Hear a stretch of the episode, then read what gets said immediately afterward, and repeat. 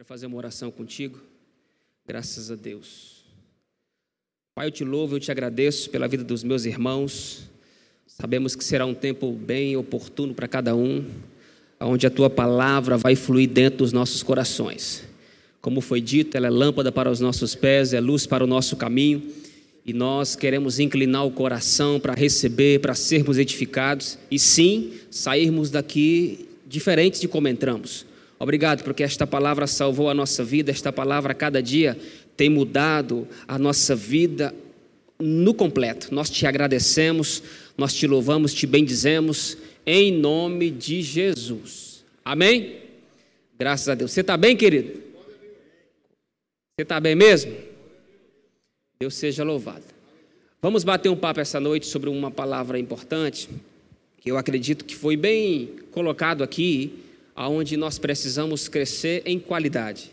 Gostei, vou pegar esse gancho para começar aqui dentro da palavra introdutória, porque não adianta crescer em número, sendo que a qualidade que Deus quer que nós possamos ter como filho de Deus na nossa caminhada e trajetória como filho, não cresce, não se desenvolve como convém. Então, a qualidade é uma das vontades de Deus dentro do conceito de filhos para crescer, para avançar e se desenvolver nos valores eternos que Ele imprimiu dentro do nosso coração. Amém? Eu gosto sempre de citar esse, esse texto quando tem oportunidade. 1 Timóteo capítulo 2, versículo 4, fala sobre Deus expressando o seu desejo para a salvação de todos os homens, mas ele não termina por ali. Ele diz que também deseja que todos possam chegar a um conhecimento pleno este conhecimento pleno é o estilo de vida que você tem a partir de um estado novo que você se encontra, nova criatura em Cristo Jesus. Amém? Então, a nós é incumbido, sim, andar de uma forma diferente, viver de uma forma diferente. Por quê? Porque, como foi falado, o Evangelho é o poder de Deus para todo aquele que crê. Você está comigo? E eu quero tecer alguns comentários aqui esta noite, pela permissão de Deus. Eu acredito que é um assunto que nós precisamos explanar, até mesmo aqui tem alguns ministros, né? E nós temos como responsabilidade pregar a palavra. Você está comigo? Nós temos como responsabilidade pregar a palavra em todos os assuntos que ela determina que pregamos. Então, se nós ficarmos focados só simplesmente em alguns assuntos que nos traz benefício, que é só do nosso interesse pessoal, certamente nós vamos alcançar êxito por isso. Mas Deus quer que possamos explanar é, é, o nosso conhecimento, explanar os assuntos da palavra, para que a gente possa usufruir e criar a cada dia a expectativa nas coisas que ainda hão de acontecer. Amém, querido? Então, assim, nós como igreja, nós como filhos de Deus, temos sim a, a, a, essa ânsia para ver o poder de Deus manifestando na nossa vida, através da nossa vida, para alcançar outras pessoas. Não é assim? Nós não só queremos entrar, como foi falado, eternidade com o Senhor, entrar no reino do céu sozinho, nós queremos levar o maior número de pessoas possíveis. Pessoas da nossa parentela, pessoas que estão na nossa casa, pessoas que convivem conosco no dia a dia, pessoas que nós temos estima, que nós de certa forma nós oramos e pedimos para que Deus alcance essas pessoas. Então nós precisamos entender que nós precisamos se comportar nesses últimos dias como verdadeiros filhos de Deus e ter a palavra como foi de fato bem predito, não só pelos discípulos, mas também hoje está soando muito bem a palavra dentro da nossa boca e também no nosso coração.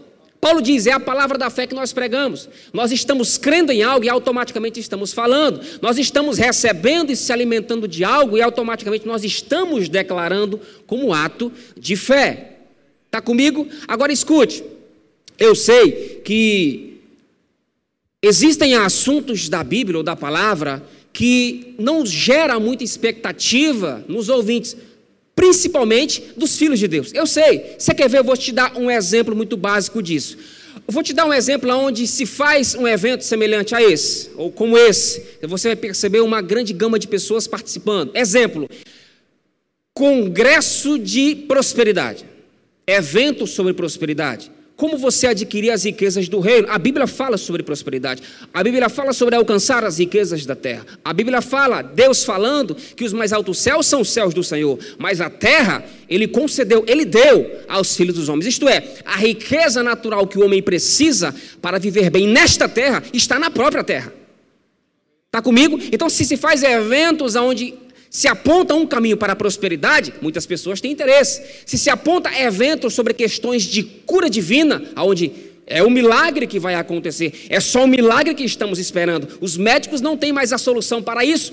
Simplesmente é acreditar em Deus, que, se não, perece. Se se faz eventos para a cura divina, muitas pessoas são atraídas por isso. Mas se se fala a respeito de questões muitas vezes escatológicas, soa um pouco como algo longínquo. Afinal de contas, para que saber sobre essas coisas? Eu sou igreja, eu participarei do arrebatamento, lá é outros 500. Agora, aqui é o que voga daquilo que eu preciso saber.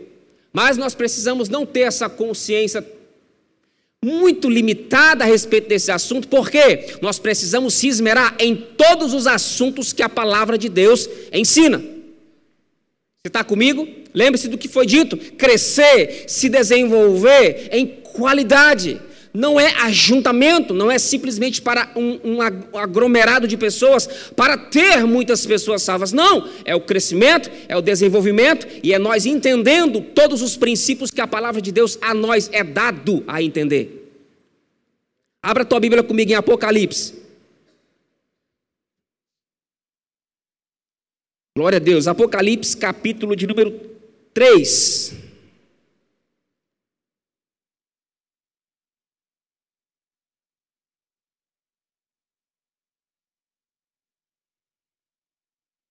Chegou lá, querido?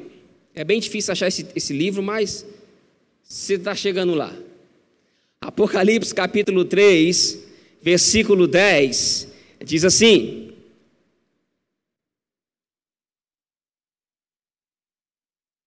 Opa, cadê aqui? Perdi.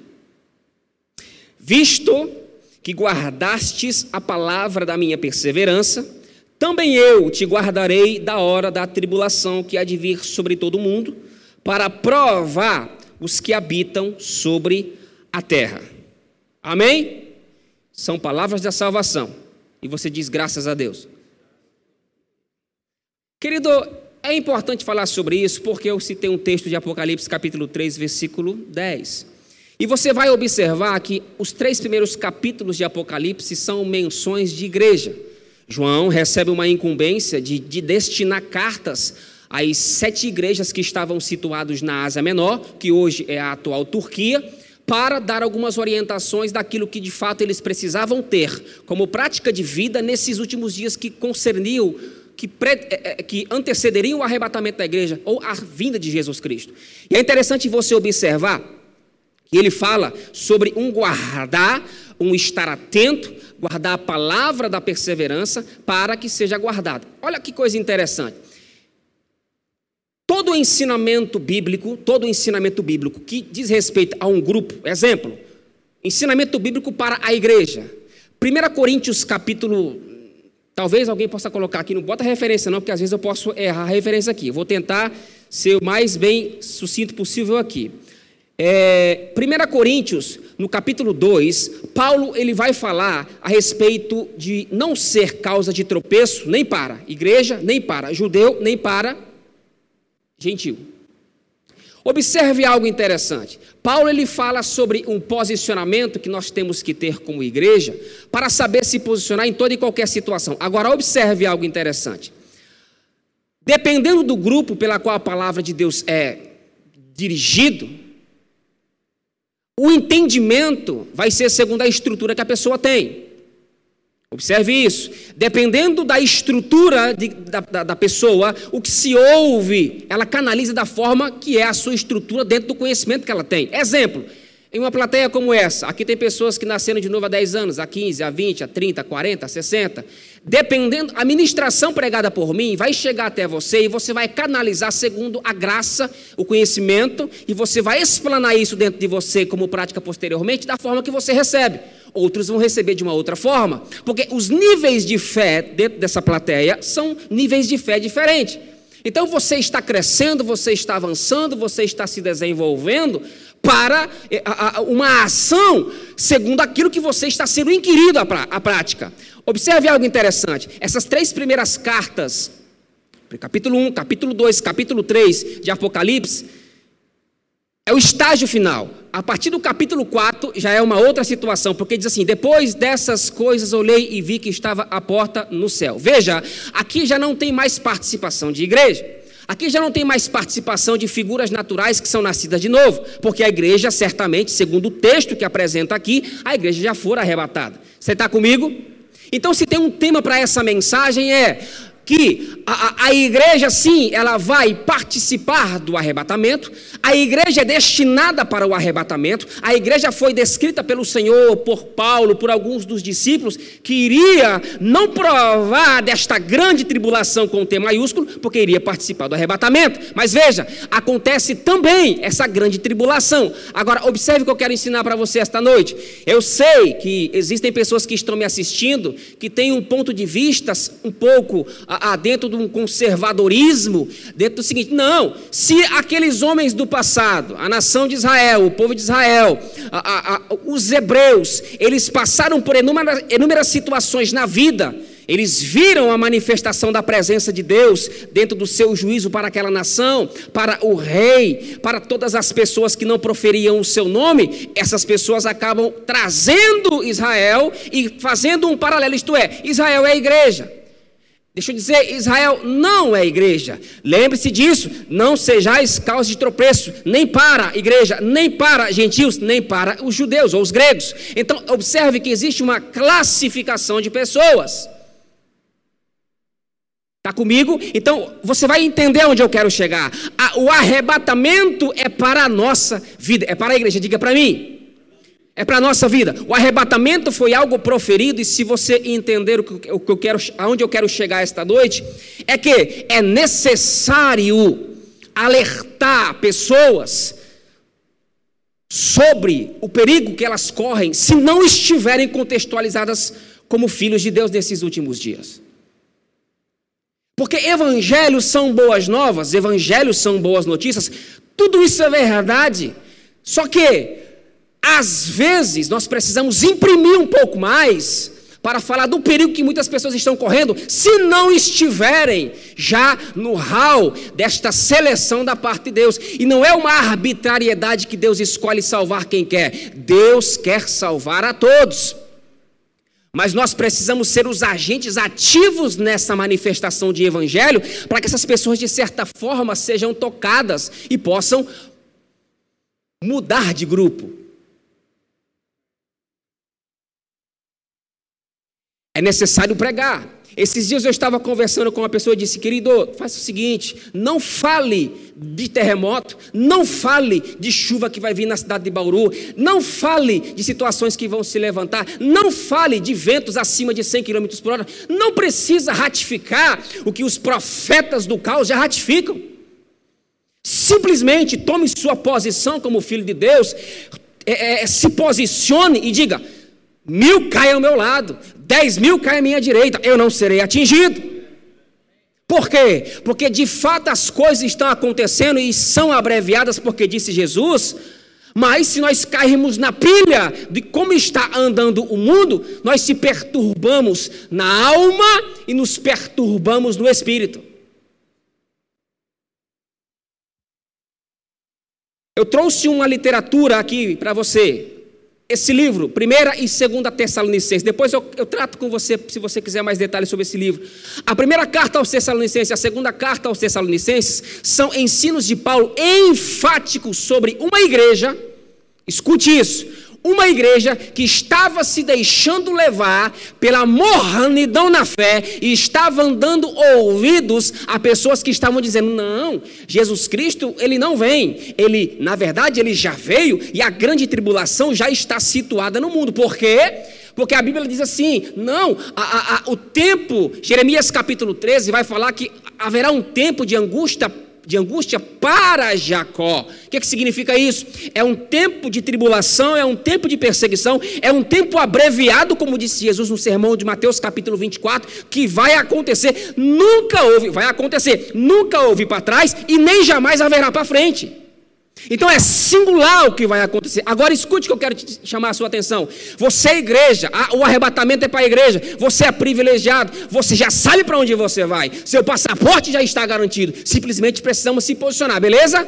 Agora, E pessoas que ainda não conhecem esse evangelho. E pessoas que não sabem. Agora, irmãos, a Bíblia fala que é dois tempos, é um princípio de dores, como uma mulher nas suas contrações perto de dar à luz. Primeiras contrações, dores de parto. Princípio de dores. Segundo tempo, situação dificílima. Jesus falou assim: nunca houve, nem jamais haverá. Então, se tu tem oportunidade, fale, querido, o que está acontecendo hoje, perto do que vai acontecer, nem se compara. Pregue, ensine, Deixe as pessoas, sim, com um temor santo, deixe elas pensarem no seu estilo de vida, deixem elas pensarem por si só, como está andando, como está procedendo, deixem elas meditar por si só, porque o papel do convencimento não é nosso, mas é do Espírito Santo, que convence o homem da justiça, pecado e juízo vindouro. Agora nós precisamos acordar para falar como convém, para tirar essas pessoas de um abismo que elas estão entrando. Tem que se falar, tem que se pregar. Agora, Jesus fala em João capítulo 14, versículo 1: Não se turbe o vosso coração, crede em Deus. Ele fala para quem? Ele fala para pessoas que estavam já dentro do hall dos seus discípulos, para a sua plateia que de certa forma ouviam os seus sermões e gostavam do que estavam ouvindo. Não se turbe o vosso coração, crede em Deus. Na casa de meu pai há muitas moradas, senão eu não vou, eu teria dito. Irei e prepararei-vos lugar. Agora escute. Não se turbe o vosso coração. Por que ele diz isso? Porque o estágio, agora escute isso, o estágio de um crente a maturidade de um crente não se mede pelo tempo de igreja que ele tem, porque ele porta o monopólio do microfone, ou porque ele é um pastor. A maturidade de um crente dar-se-á quando os embates da vida batem sobre ele, vêm sobre ele, e ele se posiciona biblicamente para saber lidar com toda e qualquer situação. Ele não arreda o pé, ele não tira o pé, como diz na nossa terra, né? o sangue dá na canela, mas nós estamos perseverando. Jesus fala: não se turbe o vosso coração. Se uma igreja de 1 Tessalonicenses, 2 Tessalonicenses, estava sendo envolvido com uma mornidão espiritual, isso vale para nós. Para que nós possamos entender o seguinte: aqui é lugar de pão, igreja, quatro paredes, templo físico, onde se ajunta o corpo místico de Cristo para prestar adoração a Deus, é, é, é, a reunião dos santos, é a comunhão, para prestar agradecimento, louvores, entoar cânticos ao Senhor, tudo isso é verdade. Aqui tem pão, aqui tem bênção, aqui tem portas que se abrem para você, aonde você se expõe à palavra de Deus, Deus tem o um compromisso com a tua vida de fazer o que você não consegue fazer naturalmente. Por isso que a Bíblia diz que precisamos colocar as coisas de Deus em primeiro lugar, para que as demais coisas, necessidades fisiológicas e necessidades psicológicas, possam ser acrescidas na nossa vida. Existem prioridades que devem ser colocadas em prática. Mas entenda, nós estamos em um lugar onde emana a bênção. Nós estamos em um lugar onde, de fato, irmãos, é só o, a ordem celestial para que Jesus Cristo possa voltar. As coisas dessa vida. Escute. Se você tem expectativa algo melhor para a sua vida, é bíblico. Se você tem expectativa a, a, fundamentar a sua família, a sua descendência será poderosa na terra, os seus filhos, os seus progenitores, e vai por aí afora, tudo isso é bíblico, é verdade, mas se tu criar expectativa nas coisas só para essa vida, começou errado aí. 1 Coríntios 15, 19, Paulo diz: não espere só nele para essa vida. Não espere no Senhor só para essa vida, porque será infeliz, será miserável. Deixa eu dizer algo para você. O homem, quando é inserido no corpo de Cristo, grave isso no seu coração, isso vai ser libertador para você. O homem, quando é inserido no corpo de Cristo, quando, no corpo de Cristo, quando ele participa desse primeiro batismo, que é o batismo em ou no corpo de Cristo, o nascimento do espírito, o homem, porque o homem tem o seu espírito natural, o espírito humano, que esse que morreu quando pecou. Aí vem o Espírito de Deus, aquele ruar de Gênesis capítulo 1, versículo 26 e 27, na criação, esse ruar de Deus é o sopro da vida, isto é, é o Espírito de Deus dando vida ao espírito do homem. Por isso que diz posteriormente, e Deus constituiu o homem e o homem passou a ser alma vivente.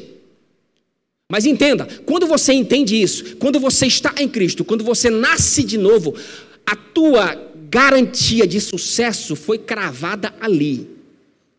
Não, você não entendeu, eu vou repetir isso de novo. Se você nasceu em Deus, você é mais que vencedor. Se você nasceu em Cristo, você é herdeiro de todas as coisas. Se você nasceu em Cristo, você passou a ser co-herdeiro com o teu irmão mais velho, que é Jesus Cristo.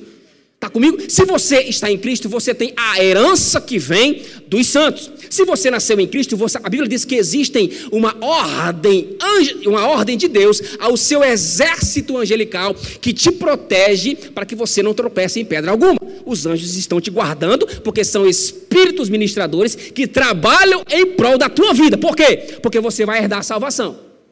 Tá bom para você ou quer mais? Se você está em Cristo, você tem acesso ao trono da glória. Como? Por meio da fé. Como é esse negócio de fé? Simples, rápido e rasteiro. Crê. Qual é a outra revelação? Crê. E qual é a outra revelação? Crê. Porque a lógica natural é procurar situações plausíveis e entendida para que você possa sair de algumas situações da vida. Um infortúnio financeiro, um problema com família, um problema com filho. Isso é... A mente natural vai querer, vai por aqui, por aqui, por aqui, por aqui. O Espírito de Deus é em você é aquele que te garante que as coordenadas vêm da palavra, as instruções vêm da palavra e você consegue alcançar êxito quando você prioriza as coisas do seu Pai. Mas eu quero dizer algo para você.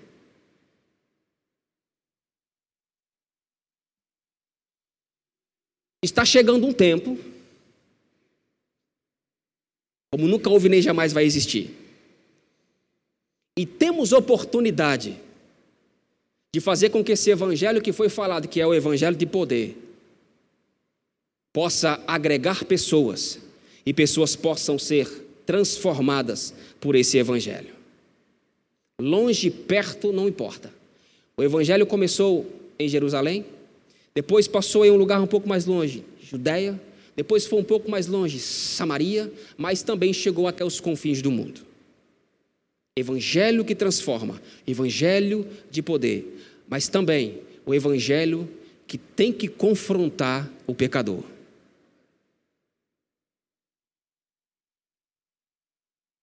Esses dias eu chorei por dentro. Uma pessoa da minha família.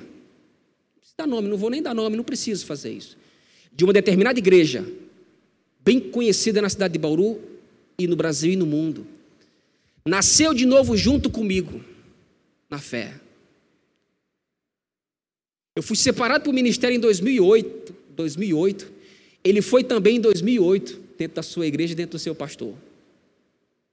Caminhou uma longa caminhada com o Senhor. Esses dias eu conversando com ele, as palavras deles foram essas, dele foram estas.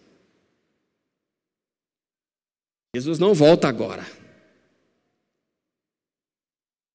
E na hora eu me lembrei daquilo que estavam dizendo na, na igreja de Jerusalém, e Pedro pega isso e diz: Não, não, não, vocês estão interpretando mal. Não, não, não, não, não, um paralelo entre o dia do Senhor e os dias naturais do homem. A, a plenitude dos tempos pertence a Deus, que é Kairos, e o Cronos é do homem. Não, não, vocês estão errados. A promessa demorou, os nossos pais dormiam, nunca aconteceu. E essa mesma entonação de incredulidade ouvido lábios, dos lábios dessa pessoa.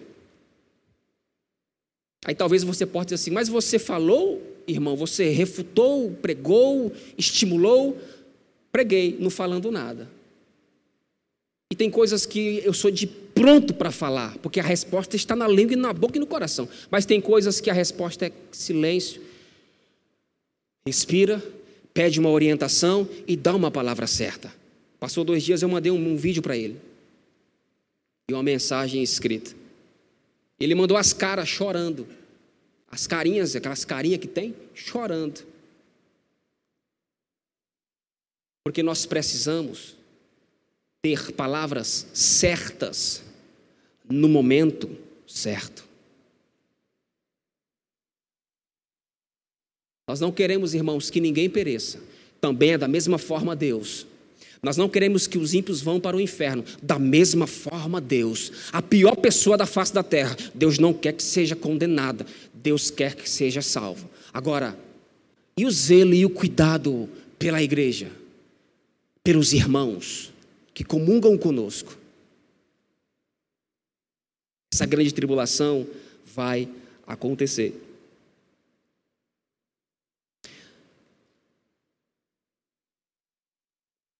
Mateus capítulo 24, eu vou ler algumas considerações aqui. Eu até esqueci de botar o cronômetro aqui, para não me perder.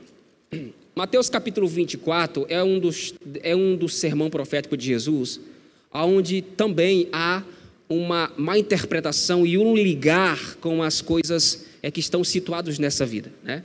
E a gente tem que entender o, não só aquilo que Jesus Cristo quis dizer aqui, mas o que também outros discípulos tratam sobre esse assunto. Lucas capítulo 21 e Marcos capítulo 13 vão falar também sobre o mesmo sermão profético, mas com uma visão a, a, dentro do conhecimento de cada um. Lucas dentro da sua revelação e Marcos dentro da sua revelação. Mas é um dos sermões que mais é usado para falar sobre questões escatológicas é o sermão de Mateus capítulo 24, porque são as palavras do próprio Jesus.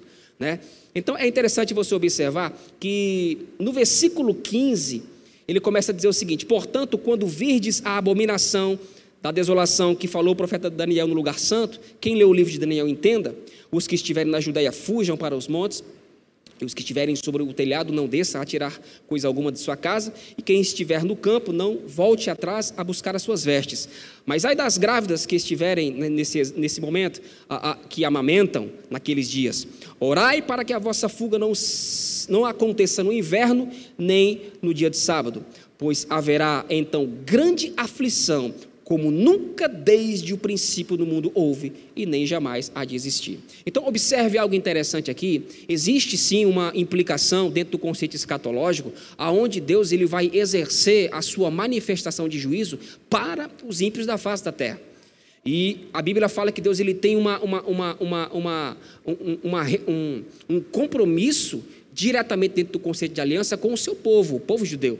Mas a Bíblia diz que o povo judeu, dentro do seu decorrer da sua história, caiu em obstinação, caiu em pecado. Eles começaram a criar os seus próprios ensinamentos dentro do conceito, não. A, a, justiça própria provém daquilo que nós estamos entendendo dentro do conceito da Torá ou do Talmud, que é o livro sagrado dos judeus, né? não é o Pentateuco. Então, eles começaram a querer instituir a sua própria justiça. Por isso que a Bíblia diz que eles são amigos de Deus, é, inimigos de Deus é, no entendimento. Isso também vale para os gentios que éramos nós. Então é interessante você observar algo interessante. Jesus fala assim: ó, essa grande tribulação vai acontecer que vai ser um tempo sem precedente, vai acontecer em um tempo específico na face da terra. Agora, tudo, tudo isso é para um objetivo, tudo isso é para um propósito.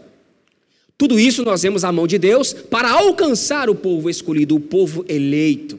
Né? Mas é interessante você observar que, ao ligar essa, essa tribulação do tempo final com os tempos que estamos vivendo hoje, as pessoas acabam ficando muitas vezes perdidas em quem de fato devem crer ou não. Foi o que aconteceu com a igreja de 1 Tessalonicenses e 2 Tessalonicenses. Eles estavam acreditando que tudo já tinha acontecido, estamos passando pela tribulação, a ponto de Paulo dizer o seguinte: olha, vocês estão tão perturbados que vocês não estão nem trabalhando. Opa, se vocês não estão trabalhando, também não têm o direito de comer.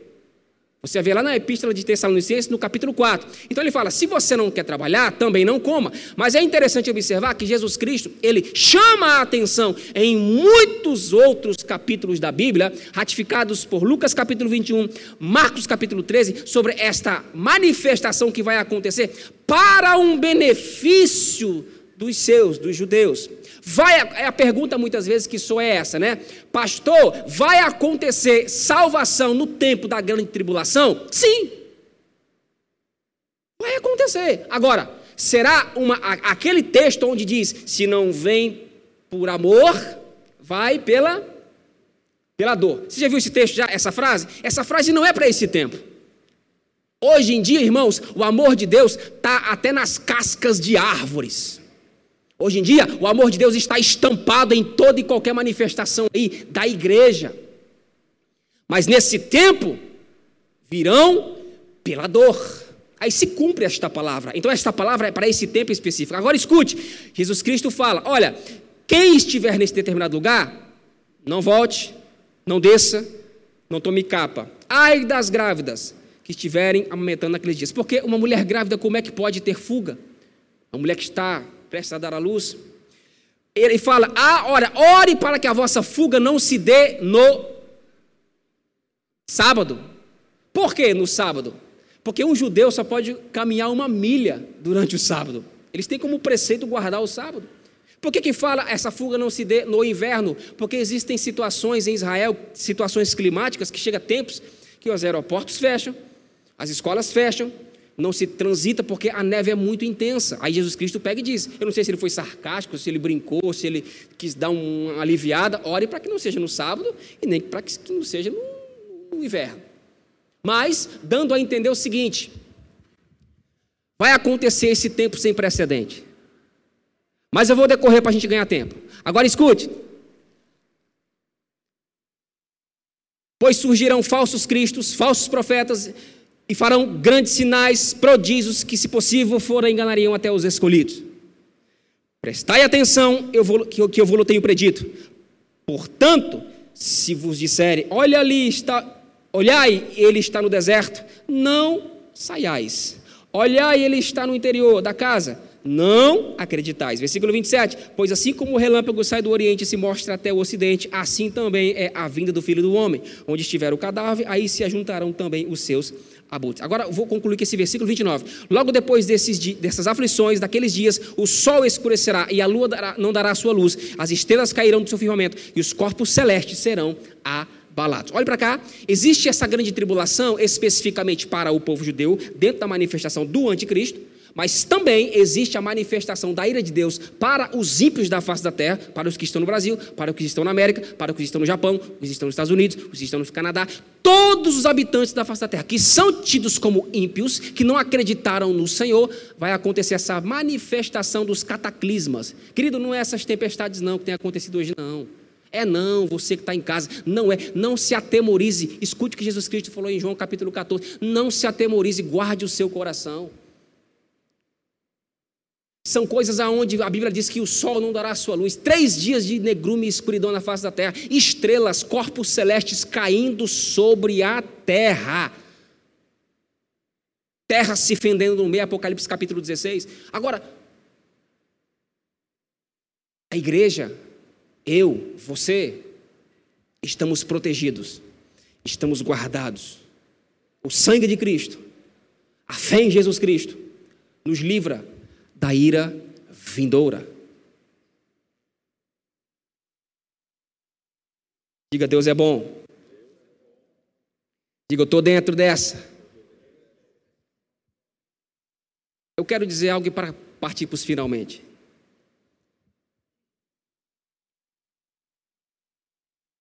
Primeira Tessalonicenses e segunda Tessalonicenses.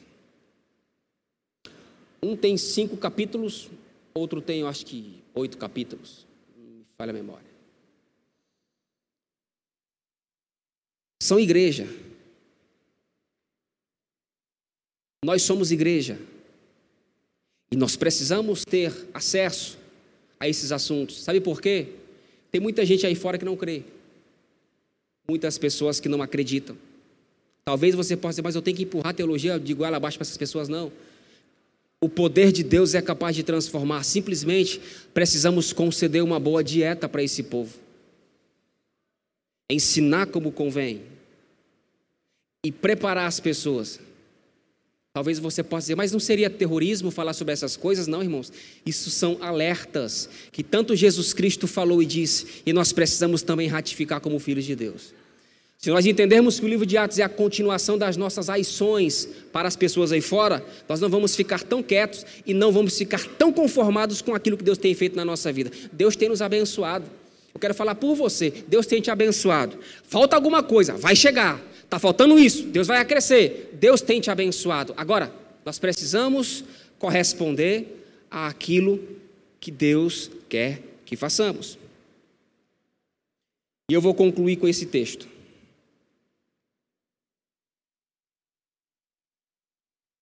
Vou citar aqui. Mateus capítulo 6. Em vida, nós temos uma responsabilidade. Em vida, nós temos afazeres, tanto naturais quanto espirituais. Romanos capítulo 12, versículo 2 fala que o culto é de duas formas.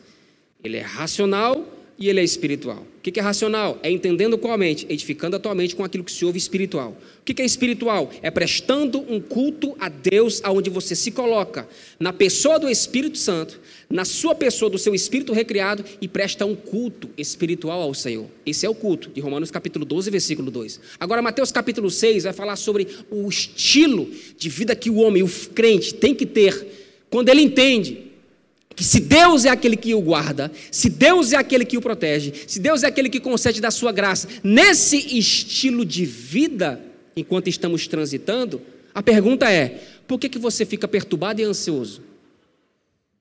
Seja lá a situação que for. Há semanas atrás eu estava extremamente preocupado. Você acha que eu sou perfeito? Esse homem aqui é perfeito? A gente tem limitações. A gente fala muitas vezes das nossas limitações, mas que Deus deu a graça. Deus nos concedeu a sabedoria para poder vencer em toda e qualquer situação. Há semanas atrás eu estava extremamente, precisa resolver isso, meu Deus do céu, meu Deus do céu, meu Deus do céu, agoniado. Não jantei e aí uma preocupada. Tu não vai jantar não, menino? Não, eu vou comer só amanhã. E dormia tarde, dormia duas horas, da, ia dormir duas horas e preocupado, preciso resolver isso, preciso resolver aquilo, meu Deus do céu, aquele outro vai chegar, aquele outro, aquele outro, meu Deus do céu, o negócio está travado, está parado, está parado. Aí quando foi ontem pela manhã, é por isso que eu gostei daquilo que o senhor falou. Deus surpreende, né? Surpreende. Deus, Deus é esperto em fazer coisas extraordinárias. Quando foi ontem pela manhã, o cara me ligou de fora. Oi, tudo bem? Assim, assim, assim, assim, assim, assim. Dá certo? Dá certo. Aí é assim, assim, assim, assim, assim. Beleza, sem problema. O cara veio. Uma situação já resolvi. Precisava resolver mais. Senhor, eu preciso da tua graça, da tua graça, mas eu preciso de bênção. Só que eu estava ansioso para acontecer algo que eu não estava se preparando em Deus e crendo que se Ele é o meu Pai, eu tenho que descansar nele. Se Ele é aquele que me dá o sustento enquanto eu durmo, eu tenho que confiar nele. Eu estava andando em incredulidade e em ansiedade. Aí me saltou Mateus, é, Mateus capítulo 6, aonde ele diz assim: Filho, não ande ansioso quanto às coisas da vida, pelo que a vez de comer e pelo que a vez de vestir. Não ande ansioso. Não é a vida mais do que o mantimento e o corpo mais do que o vestido? Olhe para as aves dos céus. Aí eu fui para o fundo abri a porta do meu quarto que dá de frente com umas árvores e vi os passarinhos cantando e comendo. Olhai as aves do céu, não semeiam nem cegam nem ajuntam em celeiros e vosso Pai celestial as alimenta. Não tendes vós muito mais valor do que elas? Qual dentre vós, com todo o vosso esforço, poderá acrescentar um côvago à vossa estatura? Enquanto aos vestidos, por que andais preocupados? Olhe para os lírios do campo, como eles crescem, eu, porém, vos digo que nem mesmo Salomão, com toda a sua glória, se vestiu como qualquer um deles. Se Deus assim veste a erva do campo que hoje existe e amanhã é lançada no fogo, não vos vestirá muito mais a vós, homem de pouca fé. Por que andais inquietos dizendo o que comeremos ou que beberemos ou com que nos vestiremos? Porque todas essas coisas quem procura é gentil e o vosso Pai celestial bem sabe que você, filho, necessitais de todas elas. Aí o versículo 33 veio o checkmate. Busque o reino de Deus e a sua justiça, para que todas as demais coisas vos sejam acrescentadas. Pá! Veio bonança, veio graça, se posicionei, palavra na boca, palavra no coração, pá, pá, pá. Ei, Satanás, chegue, chegue, chegue, se achegue, se achegue. Nasci para dar certo, A vitória que vence o mundo já está dentro de mim, que é a minha fé. Escute. Porque a tua luta não é contra carne e sangue. Então escute. Bênção me seguirá. Bondade me seguirá. Favor me seguirá. Mas a sua família, a minha família, os meus parentes, a partir de mim, escreverei uma nova história. A partir das minhas filhas, uma nova história. A partir da minha esposa, uma nova história. Irmãos, parece que é como uma enxaqueca que sai quando você toma um, analg... um, um, um Dorflex. Aquela pressão, opressão saindo e as bênçãos de Deus. Pá, pá, pá, pá, pá, pá, pá. Por que, que eu concluo com isso? Porque você nasceu para vencer. Você nasceu para dar certo. Você está em um reino onde a vontade de Deus ela predomina na tua vida quando você está inserido nesse contexto de filho. Ele não vai te deixar só. Ele está com você. Você tem sim crido, avançado, mas Deus tem coisas grandes para fazer na tua vida.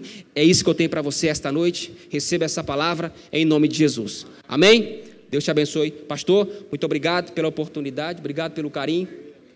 Deus seja louvado.